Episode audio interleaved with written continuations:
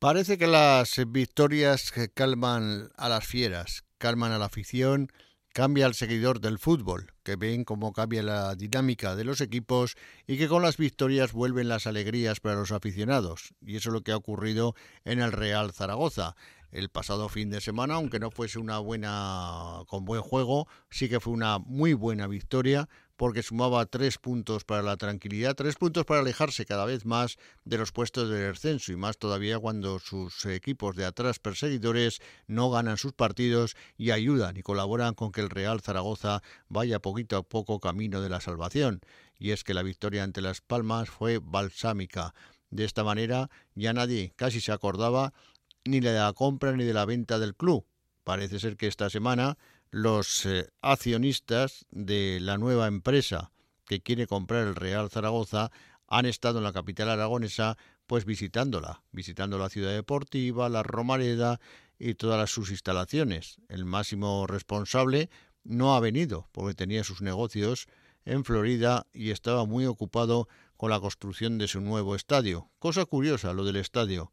Ahora está construyendo su nuevo estadio en Florida.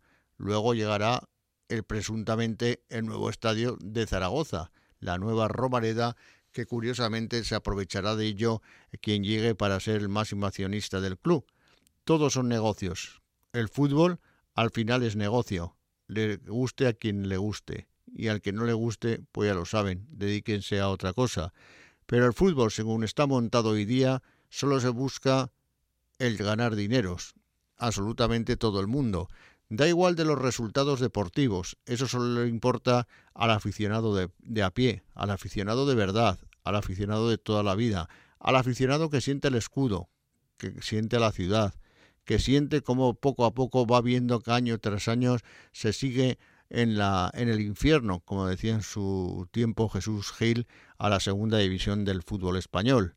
Y el Real Zaragoza en ese infierno lleva ya la próxima, la décima temporada. Ya va siendo hora de que alguien le perdone y pueda subir hacia el cielo y que olvide el infierno que tal mal lo están pasando sobre todo los seguidores. Los máximos accionistas del club les importa poco el club.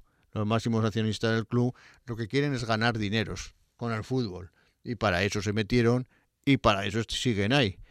Lo que habrá que saber, si es que alguna vez se sabe, que será complicado de saber, es si después se van a ir o van a seguir a la sombra mandando en el Real Zaragoza. Esos son temas de contratos que nunca sabremos, ni los aficionados, ni los medios de comunicación, ni absolutamente nadie. Lo sabrán única y exclusivamente ellos. Aunque no estén figurando, estarán a la sombra. Y si no, ya lo verán ustedes. Porque está claro que no todos se van a ir a pesar de que el aficionado esté pidiendo a gritos semana tras semana que se vayan todos. Pero ya lo verán ustedes como eso no sucederá. De momento, el único que se ha ido es el presidente, Cristian Lapetra. Ahora habrá que ver si le siguen los demás, qué es lo que deberían hacer, porque al final Cristian Lapetra era un presidente a sueldo que hacía lo que le decían. Es decir, si lo hacía mal, será culpa de los que le mandaban. Es, se limitaba a ejecutar lo que le decían otros. Luego ya estén acertados o no, evidentemente el que daba la cara, como suele pasar en todo en la vida, es el que salía como gran pagano. La verdad que el fútbol no va a cambiar a nadie. Lo que hace falta es que cambien los resultados, que ya el sábado se ganó a Las Palmas, que este próximo domingo se pueda ganar al Sporting de Gijón y así las alegrías serán más grandes y nadie nos acordaremos de muchas penurias que se están pasando.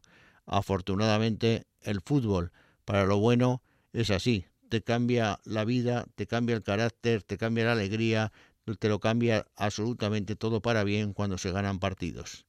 Lo mismo ocurre en Huesca, donde también los resultados ahora parece que son favorables. Ojalá mañana en Ibiza se consigan tres puntos porque quitas del medio a un rival que está por delante tuyo, lo adelantas y de esa manera pues vas día a día, semana a semana, acercándote a los playoffs de ascenso de categoría después de lo mal que se ha hecho a comienzo de temporada con el fichaje del entrenador mexicano y la plantilla que le dieron, no solamente era culpa de él, también de la plantilla que le dieron. Pues con lo mal que lo han hecho, afortunadamente podrían resacirse de ello si consiguen una victoria en Ibiza. Ojalá que sea así y que la Sociedad Deportiva Huesca pueda entrar en los playoffs de ascenso a Primera División y, por qué no, retornar nuevamente a la máxima, a la máxima categoría. En baloncesto no hay liga, ya lo saben ustedes, por compromisos de la selección española más la Copa del Rey, pues de momento no hay liga. Volverá al siguiente domingo, el día 6 de marzo, cuando Casa de Zaragoza juegue en el pabellón Príncipe Felipe. Por medio ha estado el cambio de director deportivo y poquito más se ha hablado, solo de la alegría de ver a un zaragozano como Jaime Pradilla, el jugador de Valencia Basket hoy día, que debutaba, jugaba con la selección española absoluta en el partido ante, ante Ucrania, partido además oficial.